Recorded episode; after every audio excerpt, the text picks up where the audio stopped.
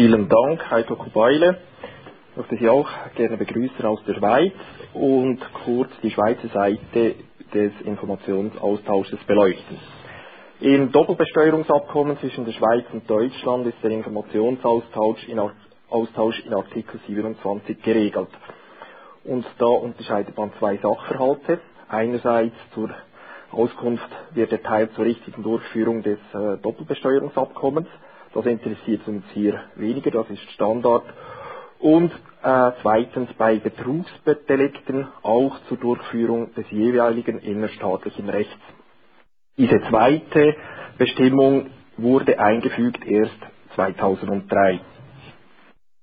Nun, was sind die Voraussetzungen und die Definitionen, die hierfür gelten für die Amtshilfe bei Steuerbetrug? Betrugsdelikte sind definiert als Taten, die nach dem Recht beider Staaten Steuervergehen darstellen und mit Freiheitsstrafen bedroht sind. Und hier besteht ein wesentlicher Unterschied zwischen der Schweiz und Deutschland. Im Gegensatz zum deutschen Recht nämlich trifft die schweizerische Gesetzgebung eine Unterscheidung zwischen Steuerbetrug und Steuerhinterziehung. Steuerhinterziehung, das ist definiert als das Bewirken, dass eine Veranlagung zu Unrecht unterbleibt oder dass eine rechtskräftige Veranlagung unvollständig ist. Also zum Beispiel, wenn ich schlichtweg keine Steuererklärung einreiche oder nicht vollständig ausfülle.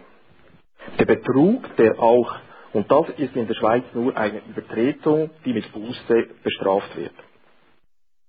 Ein Betrug hingegen ähm, bedingt, dass gefälschte, verfälschte oder inhaltlich unwahre Urkunden zum Zwecke der Steuerhinterziehung und zur Täuschung der Steuerbehörden ähm, äh, gebraucht werden. Äh, beispielhaft, weitere Beispiele zeige ich dann auf Seite 7.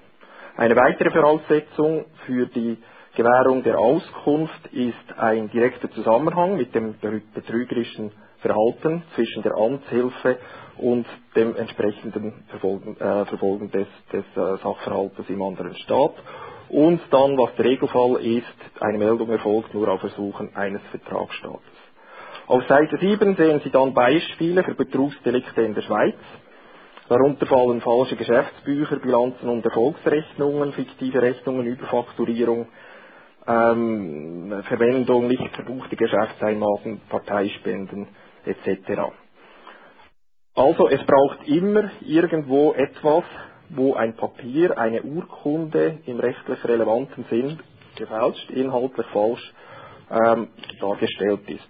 Ein gutes Beispiel wäre auch ein falscher Lohnausweis. Ich bekomme von meinem Arbeitgeber 100 und er als Gefallen schreibt in den Lohnausweis, Lohnausweis ich hätte nur 50 bekommen. Was ist jetzt der Stand nach all den Diskussionen äh, über das Bankkundengeheimnis? Das sehen Sie auf Seite 8. Der Schweizer Bundesrat hat im März entschieden, den Standard von Artikel 26 zu übernehmen. Das Bankkundengeheimnis selbst bleibt aber bestehen. Was heißt das jetzt? Das heißt, dass in Zukunft auch auf konkretes Ersuchen hin in Fällen von Steuerhinterziehung die Auskunft gewährt werden soll. Was der Bundesrat aber nicht will, ist, dass ein automatischer Informationsaustausch erfolgen soll, was unter Artikel 26 OECD Musterabkommen auch möglich wäre. Die Schweiz hat jetzt äh, Verhandlungen aufgenommen mit verschiedenen Ländern und gerade kürzlich, vorgestern, wurde zwischen der Schweiz und Dänemark das erste DBA revidiert und paraffiert im äh, obigen Sinne, was ich äh, gerade gesagt habe. Ähm, ein zweites DBA, man sagt Luxemburg, ist weiterhin auch in Verhandlung und weitere ganz gerichtige Doppelbesteuerungsabkommen werden derzeit auch verhandelt.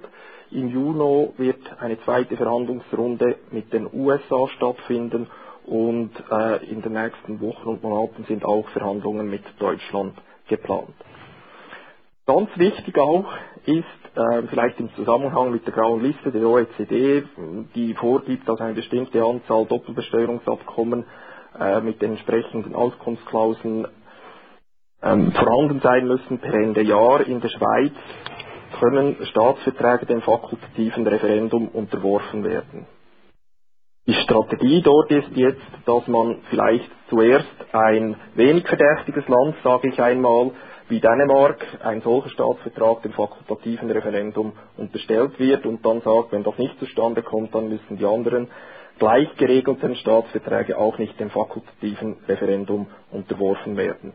Würde das Referendum zustande kommen, müsste dann das Volk über das Inkrafttreten des entsprechenden Staatsvertrages noch an letzter Stelle entscheiden.